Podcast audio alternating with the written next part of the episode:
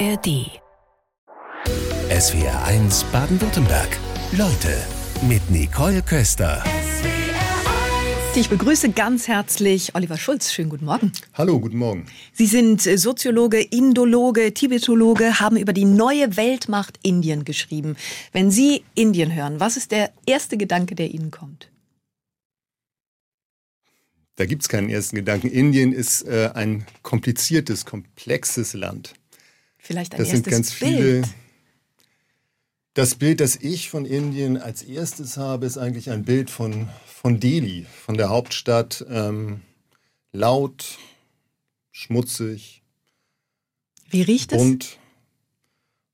Es riecht manchmal, manchmal sehr lieblich und manchmal ähm, riecht es auch gar nicht so gut.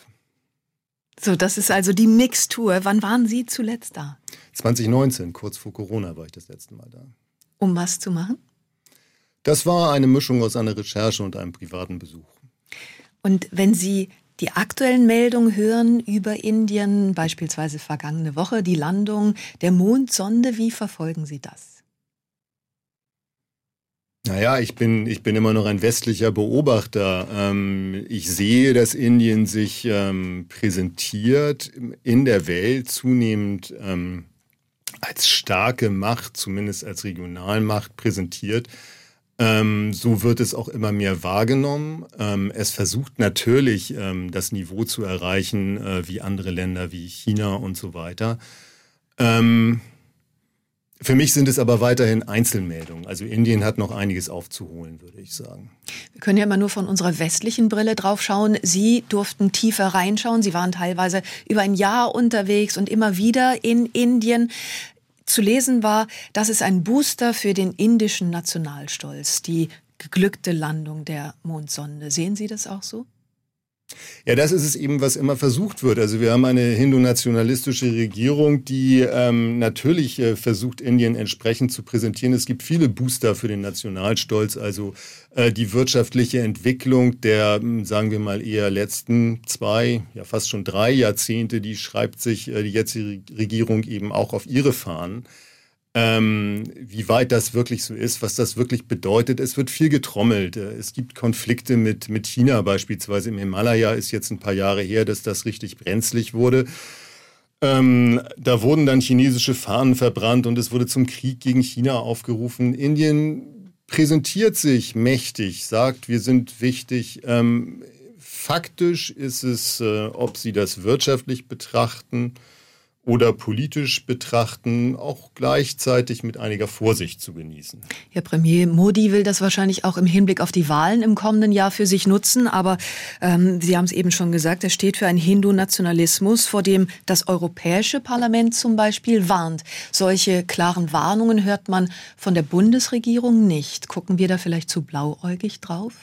Ja, also ich habe mich gewundert, wie Annalena Baerbock ähm, im, im, letzten Herbst, im September ähm, in New Delhi zum Beispiel ähm, ihren Amtskollegen Jay Shankar geduzt hat. Ähm, diese, dieses Schulter an Schulter ähm, mit äh, der indischen Regierung finde ich etwas wundersam. Das sind Hindu-Nationalisten. Modi hat also lange zum Beispiel ähm, kein Visum für die USA bekommen. Der durfte da nicht einreisen nach dem Pogrom in Gujarat 2002. Ähm, man kann verstehen, also es gibt einen Positionswechsel natürlich in der deutschen Politik. Es werden neue Partner, es werden Alternativen zu, zu China gesucht. Indien ist ein, ein, ein wichtiger Partner. Indien hat auch eine demokratische Tradition. Ähm, gleichzeitig ist die jetzige Regierung äh, unter Modi, eine hindu-nationalistische Regierung, ähm, aus meiner Sicht brandgefährlich. Das wird jetzt wahrscheinlich die dritte Legislatur, die Herr Modi antritt. Und das Land wird sicherlich unter ihm nicht befriedet werden. Indologe Oliver Schulz heute Vormittag bei uns in SWRs Leute. Wir sprachen gerade über die indische Mondmission vergangene Woche. Wann immer die Inder eine Mission durchführen, sind sie meistens spitze, aber im Alltagsmodus. Wenn es um die Mühsal der Ebene geht, da bin ich mir nicht so sicher. Das soll ein europäischer Diplomat gesagt haben, so stand's in der SZ. Hat er recht? Um die Mühsal der Ebene. Ganz genau. Ja, wenn es um die Mühsal ja. der Ebene geht, da bin ich mir nicht so sicher. Das ist wohl die diplomatische Ausdrucksweise zu sagen, na ja, alles andere läuft vielleicht da nicht ganz so gut. Es sind Spitzen. Also wie, wie eben schon mal gesagt, diese Spitzen werden hervorgehoben. Die Wirtschaft, die, die Mondmissionen, das sind natürlich alles Sachen, in denen Indien vorne ist. Man kann das äh, wirtschaftlich zum Beispiel aussehen. Es gibt also den IT-Bereich, wo Indien weit vorne ist beispielsweise. Ähm, da ist, da ist Indien ja Weltklasse. Aber gleichzeitig gibt es äh, riesige Bereiche, die brach liegen. Die ganze Wirtschaft, ja, also der, der größte Teil der Menschen oder 40 äh, Prozent der Menschen arbeitet in der Landwirtschaft. Ähm, die Armut ist, ist riesengroß, das Bildungssystem ist schwach. Ähm, ja, wir sehen einzelne Spitzen, aber ähm, das ist wohl die Ebene, die gemeint ist. Ähm, aber in der Ebene im Großen und Ganzen ähm, hat Indien viel Nachholbedarf. Es ist ein Elefant, der sich nur langsam bewegt. Wobei, da würden wahrscheinlich viele widersprechen, die dann den Blick anders darauf werfen und sagen, naja, das Wirtschaftswachstum mit sechs Prozent ist immens, die Alphabetisierungsrate, die steigt, viele Menschen kommen raus aus der Landwirtschaft. Also es gibt ja auch diese anderen Tendenzen und kaum eine Wirtschaft wächst so schnell wie die indische. Ja, aber da muss man sich natürlich fragen, auf welchem Niveau die äh, Wirtschaft wächst, was die Basis dafür ist. Und das sind ja dann eben totale Zahlen. Also das Problem ist, wenn Sie zum Beispiel das, das, Wirtschaftswachstum sehen, haben wir vielleicht wieder genau das Gleiche. Also in der Mitte tut sich nicht so viel. Ähm, es gibt bestimmte Schichten, die von dem Wirtschaftswachstum seit der Öffnung der indischen Wirtschaft in den 90er Jahren profitieren. Ähm, aber es gibt eben nur eine sehr geringe äh, Mittelschicht in Indien. Es gibt vor allen Dingen eine, eine große Oberschicht, äh, die profitiert davon, aber in der Mitte tut sich nicht viel. Jetzt ist Indien seit Ende April das bevölkerungsreichste Land der Welt mit mehr als 1,4 Milliarden Menschen. Welche Hoffnung verbindet Indien damit? Vielleicht vereinfacht gesagt, ähm, mit China auf Augenhöhe zu kommen. Und das ist dann ähm, die wirtschaftliche Geschichte. Ähm, Indien hat vor allen Dingen eine sehr viel jüngere Population als China. Ähm, China wird ja jetzt in Zukunft äh, unter Veralterung ähm, leiden. Das ist ein Problem. In Indien ist die Bevölkerung sehr jung. Ähm, aber wie eben schon angedeutet, das Problem in Indien ist, dass wir ein schwaches Bildungssystem haben. Es gibt zwar eine Schulpflicht, aber auf dem Land kommt der Schulpflicht auch nicht jeder nach. Und es gibt ähm, äh, sehr schwache, vor allen Dingen auf dem Land, sehr schwache ähm, staatliche Schulen. Ähm, dasselbe betrifft aber auch, auch die Städte und selbst die privaten Schulen sind nicht so gut. Also Indien müsste massiv in die Bildung investieren. Es gibt jetzt schon, wenn ausländische Unternehmen nach Indien gehen, zum Beispiel deutsche Unternehmen, dann kommt es vor, dass die also auch äh, Fachkräfte suchen im Handwerk und so weiter. Ähm, das ist ein, ein riesiger Bereich, das, das würde Milliardeninvestitionen ähm, bedürfen, um, um da weiterzukommen. Heute vor einer Woche begann das Treffen der BRICS-Staaten Brasilien, Russland, Indien, China und Südafrika. Oliver Schulz, heute Vormittag bei uns in SWRs Leute, Indologe. Werden die BRICS-Staaten eine neue Weltordnung schaffen? Na, ich glaube, so schnell wird es nicht gehen, aber natürlich gibt es das äh, Interesse und ähm, Indien ist äh, relativ weit vorne bei dieser Geschichte. Ähm, Indien hat ja eine lange Tradition, ähm, sich ähm, quasi ja bei alternativen Weltordnungen zu positionieren oder man mag es auch nicht Weltordnung nennen. Ähm, war ähm, bei den Blockfreien ähm, ein ganz wichtiger Akteur, wenn nicht der wichtigste Akteur. Das ist nun schon ein paar Jährchen her. Aber in dieser Tradition, ähm, in der es auch, ja, sagen wir mal, eine Nähe zur damaligen Sowjetunion hatte, die ähm, jedenfalls ähnlich war mindestens, die war eigentlich größer als die zum Westen.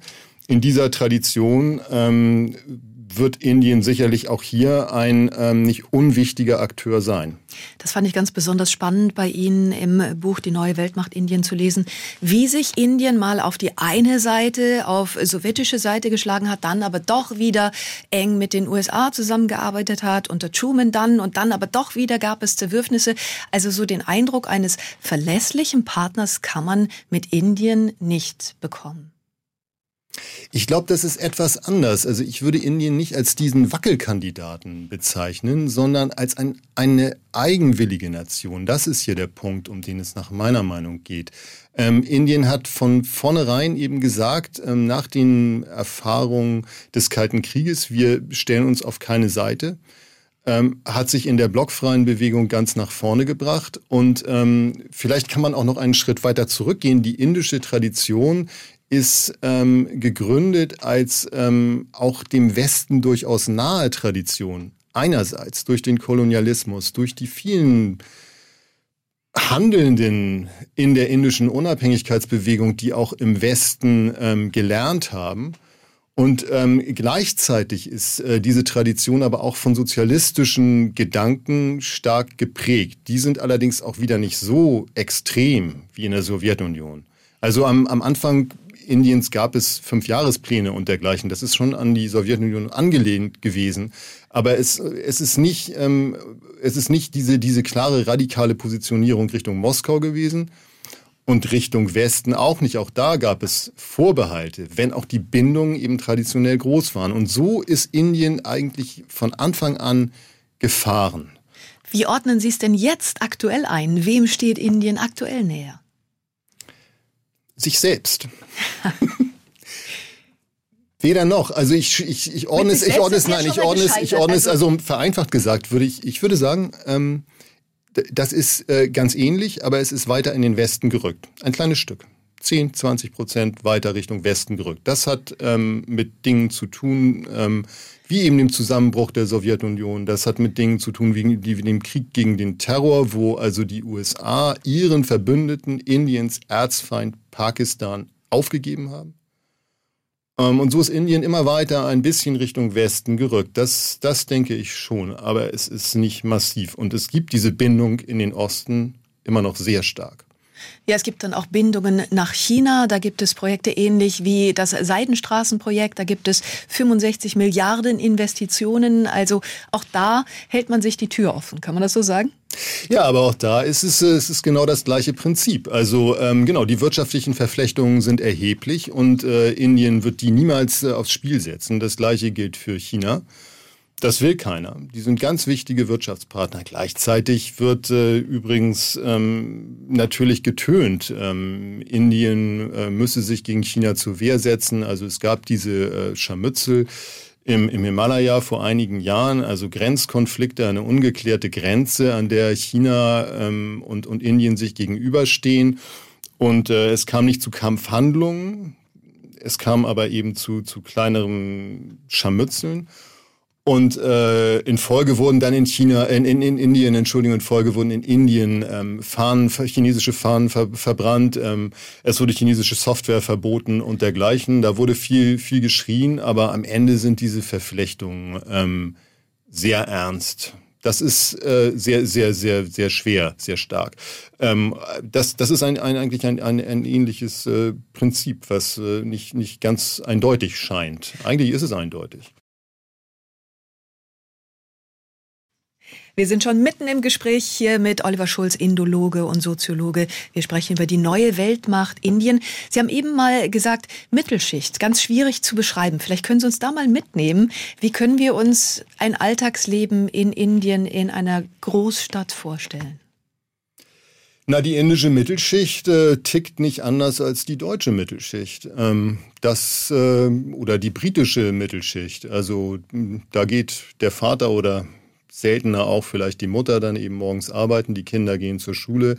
Es ist äh, alles teilweise etwas, etwas kleiner, etwas überschaulicher sozusagen vom, vom, vom Volumen her, was die Menschen zur Verfügung haben an Geld und dergleichen. Das Problem ist, dass die indische Mittelschicht ähm, ja gar nicht so leicht zu finden ist. Also vieles, was ich jetzt beschreiben könnte, was vielfach auch noch zur Mittelschicht gerechnet wird in Indien, würde man bei uns als Oberschicht sehen. Mhm. Ähm, also Leute, die, die, die, die ich getroffen habe, die sich als Mittelschicht bezeichnen, ähm, waren also teilweise in äh, Locations unterwegs, in denen ich die Rechnung kaum bezahlen konnte. Also ähm, das ist dann Friedrich Merz. Ja, also genau, sowas zum Beispiel. Also die, die, die, ja, die haben also dann quasi einen Chauffeur, also mindestens ein SUV, alle vor der Tür stehen und dergleichen und äh, alles ist voll klimatisiert oder so. Also das ist etwas schwierig in Indien, die Mittelschicht zu finden, die nicht in gated Communities wohnt. Ja, die nicht ähm, voll klimatisiert und mit, mit äh, Bediensteten unterwegs ist. Das klingt so. doch total nach Oberschicht, was Sie da beschreiben. Ja, meine ich. Das sind, ja. genau. Aber die Definitionen sind natürlich auch schwierig. Also wo, woran machen wir fest, was jetzt ähm, Oberschicht ist, was Mittelschicht ist? Ähm, da gibt es ja auch äh, soziales Kapital und es gibt ähm, dann eben äh, die rein ähm, wirtschaftliche Lage. Und ähm, ja, aber diese, das, es ist schwierig, das zu finden tatsächlich, was wir in, in Deutschland als Mittelschicht, das Äquivalent dazu zu finden oder in Westeuropa als Mittelschicht bezeichnen würden. Weil der Bruch zwischen Arm und Reich dann so immens ist. Genau. Und was es ja vor allen Dingen gibt, ist äh, massenweise arme Menschen, die einen ganz anderen Alltag pflegen oder vielleicht gar keinen richtigen geregelten Alltag haben. Na, irgendeinen Alltag hat jeder, aber eben. Sie haben gesagt, 40 Prozent alleine leben vom landwirtschaftlichen Betrieb. Das ist mit harter Arbeit verbunden. Also wie können wir uns das Leben dort vorstellen? Naja, auf dem Land ist es so, dass viele Menschen immer noch Subsistenzwirtschaft betreiben. Also die leben von dem, was sie auf ihren Feldern anbauen. Und dann gibt es natürlich ähm, auch größere und kleinere Bauern. Es gibt Leute, die bei denen arbeiten und so weiter. Ähm, das Leben in der Landwirtschaft ist hart. In der Landwirtschaft arbeiten auch viele Kinder. Ähm, und geregelt ist in Indien nun auch nicht unbedingt alles, schon gar nicht auf dem Land, wo die Strukturen nicht richtig durchgreifen. Also immense Armut auf der einen Seite, immense Reichtum auf der anderen Seite. Vielleicht können wir gerade noch eine Hörerfrage mit reinnehmen. Marc Oliver Herter meldet uns nämlich direkt ins Studio über sw1.de. Was meint denn Ihr Gesprächspartner zum Thema Entwicklungshilfe, die seitens unserer Bundesregierung heute noch an Indien bezahlt?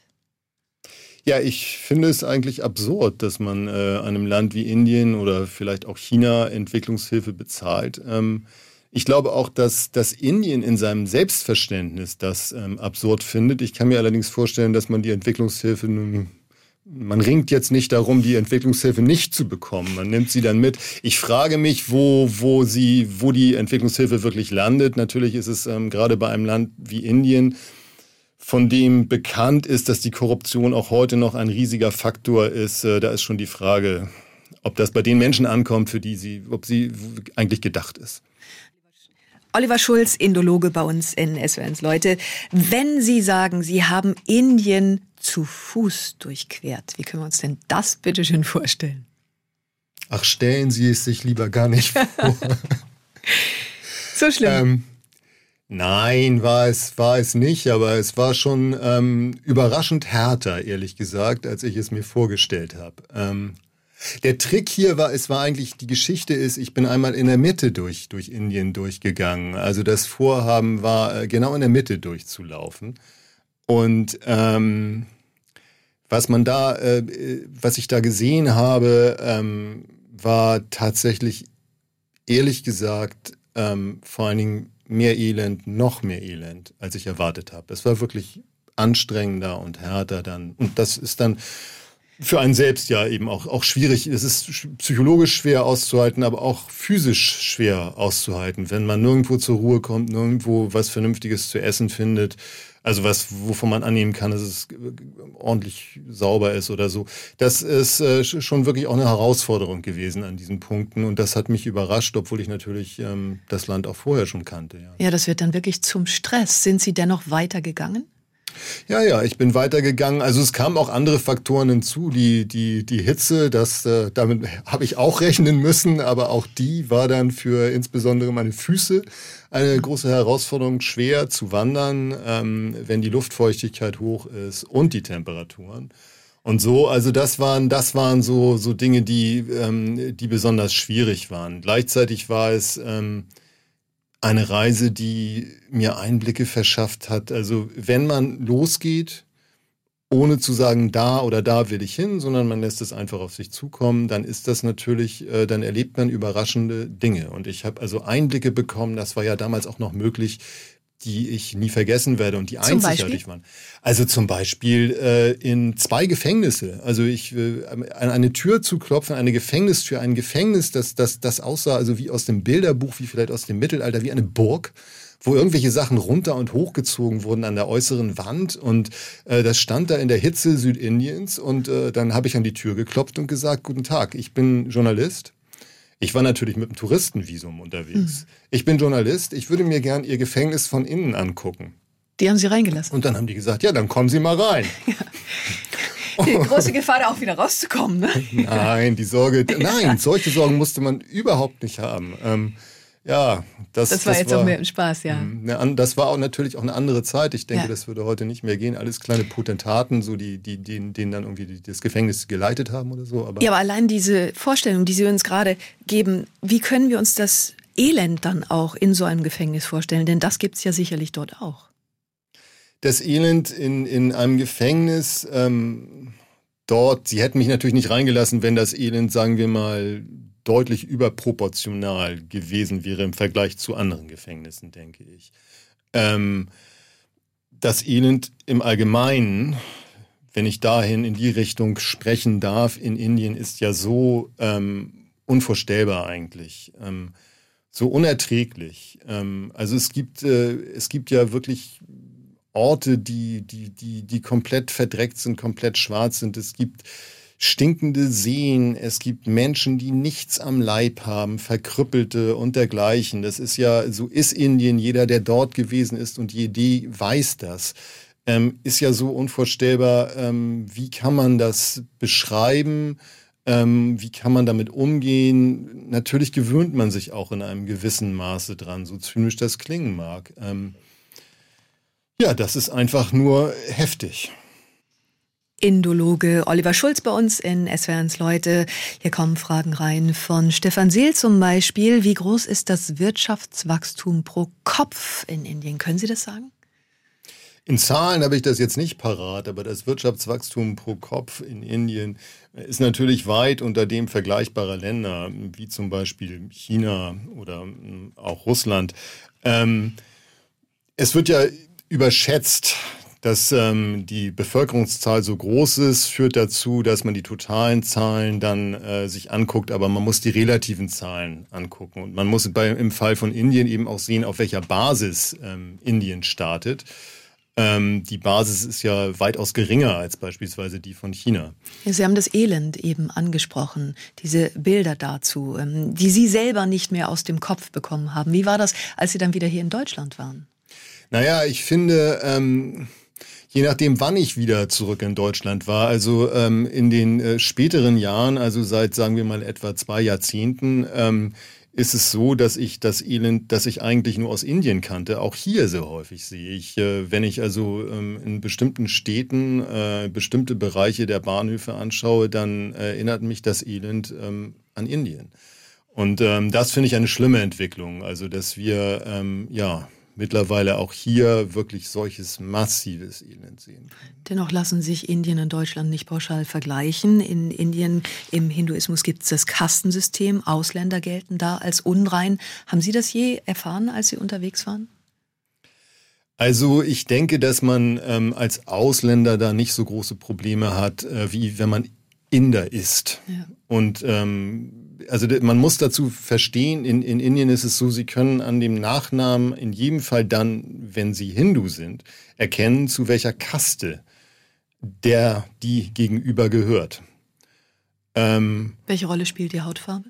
Die Hautfarbe spielt dabei eine entscheidende Rolle. Also in der Regel äh, ist jemand mit einer dunkleren Hautfarbe gehört entweder gar nicht zum Kastensystem oder eben zum unteren Teil.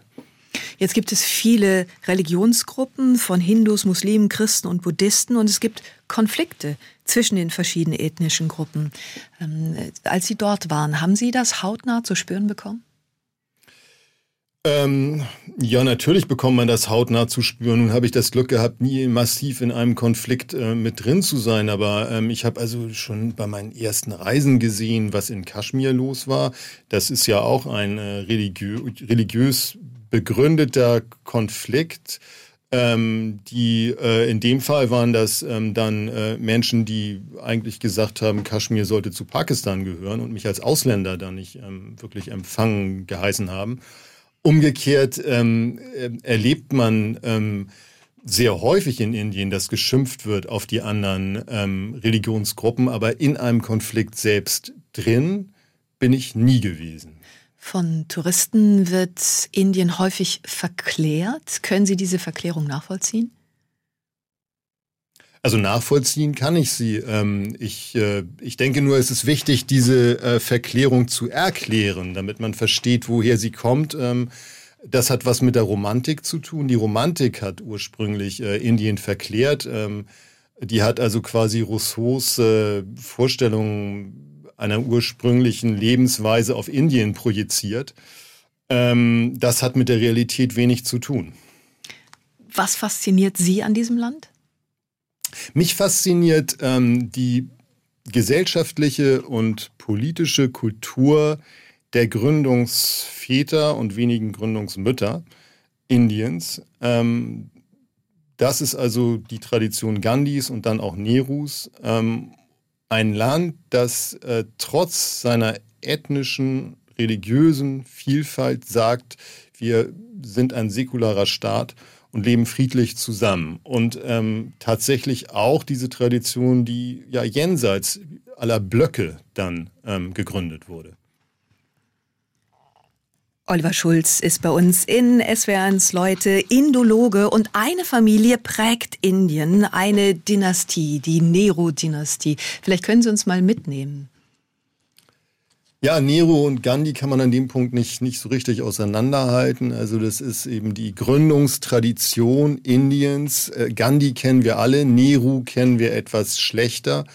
Ähm, das äh, Nehru ähm, ist der politische Gegenpart, wenn man das äh, vereinfacht äh, sehen will, zu Gandhi ähm, und hat eben äh, die Verfassung ähm, und die ersten Jahre Indiens massiv geprägt. Ähm, eine, während Gandhi der, der, der, der ähm, religiös ausgerichtete Vertreter war, die religiösen Massen, wenn man so will, hinter sich geschart hat mit, mit seiner Interpretation ähm, der religiösen Bücher, ist äh, Nehru derjenige gewesen, der das Staatswesen geprägt hat. Und zwar eben einen gemäßigten Sozialismus, ähm, eine, eine indische Variante des Sozialismus. Und äh, das äh, beide sind, gehören zur, ähm, zum Nationalkongress, zur Congress-Partei, ähm, die heute allerdings massiv im Hintertreffen ist. Bis heute werden, werden sie verehrt. Die Nehru Gandhi-Dynastie äh, äh, mit Rahul Gandhi äh, ist politisch, äh, wenn man so will,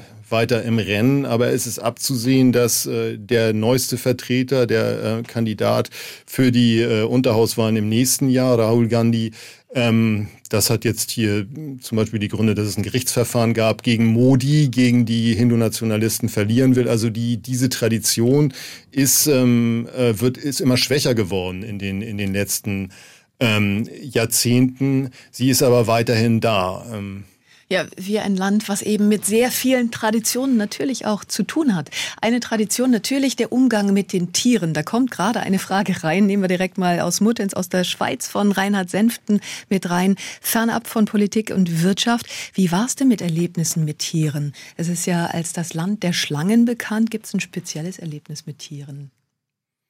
Also Schlangen habe ich ähm, außer in den Körben oder in der Nähe von Schlangenbeschwörern eher selten gesehen. Ähm, ich hatte viele Erlebnisse in äh, Nordindien, im Himalaya mit Yaks. Ich hatte viele Erlebnisse, die nicht schön waren, in ganz Indien von Süd nach Nord mit äh, Straßenhunden. die sind gefährlich. Ja, die sind gefährlich in Indien. Es, ist, es sterben also jedes Jahr zig Menschen an, an die treten gerne in Rudeln auf und sind aggressiv.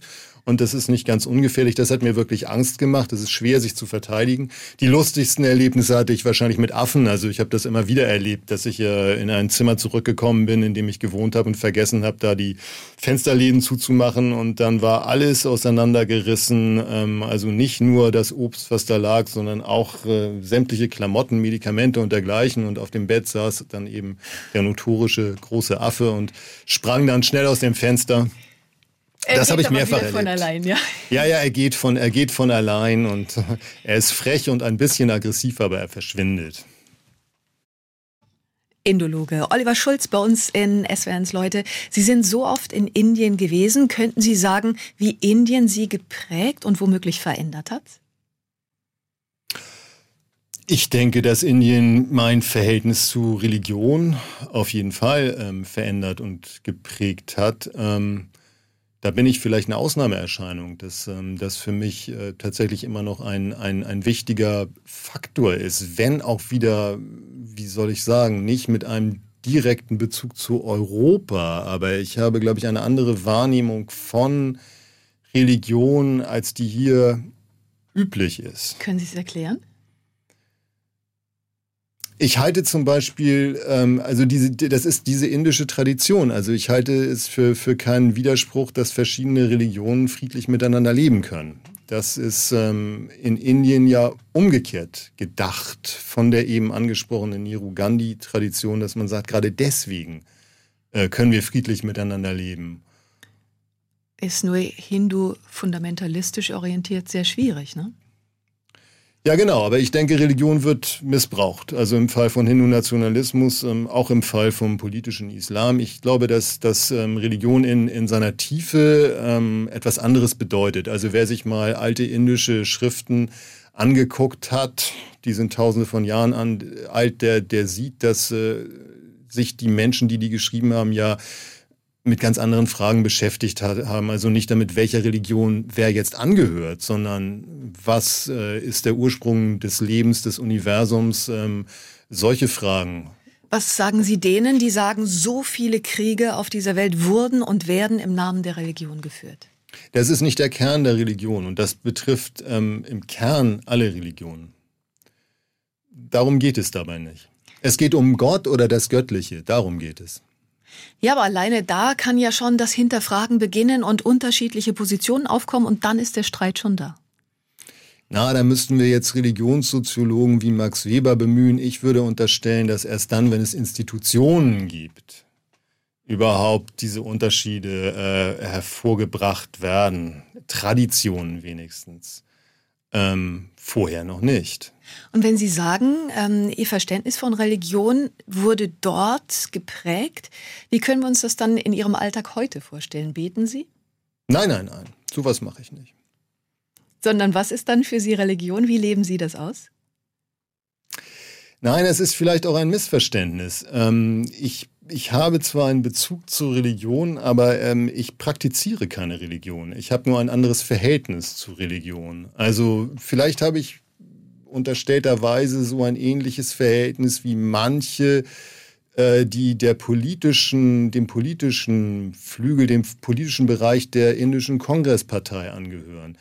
Ähm, ich selbst praktiziere nichts, aber ich habe ein anderes Verhältnis dazu. Ich habe ein, ein, ich habe überhaupt kein, ähm, obwohl ich das nicht tue, habe ich ein sehr positives Verhältnis dazu, auch zu allen Menschen, die Religion praktizieren. Das heißt aber, Sie würden sich keiner Religion zuordnen? Nicht wirklich. Dann ist das das Schlusswort heute Vormittag. Ich sage herzlichen Dank für den Besuch in SWRs Leute. Oliver Schulz. Danke Ihnen. SWR 1 Baden-Württemberg. Leute wir nehmen uns die Zeit.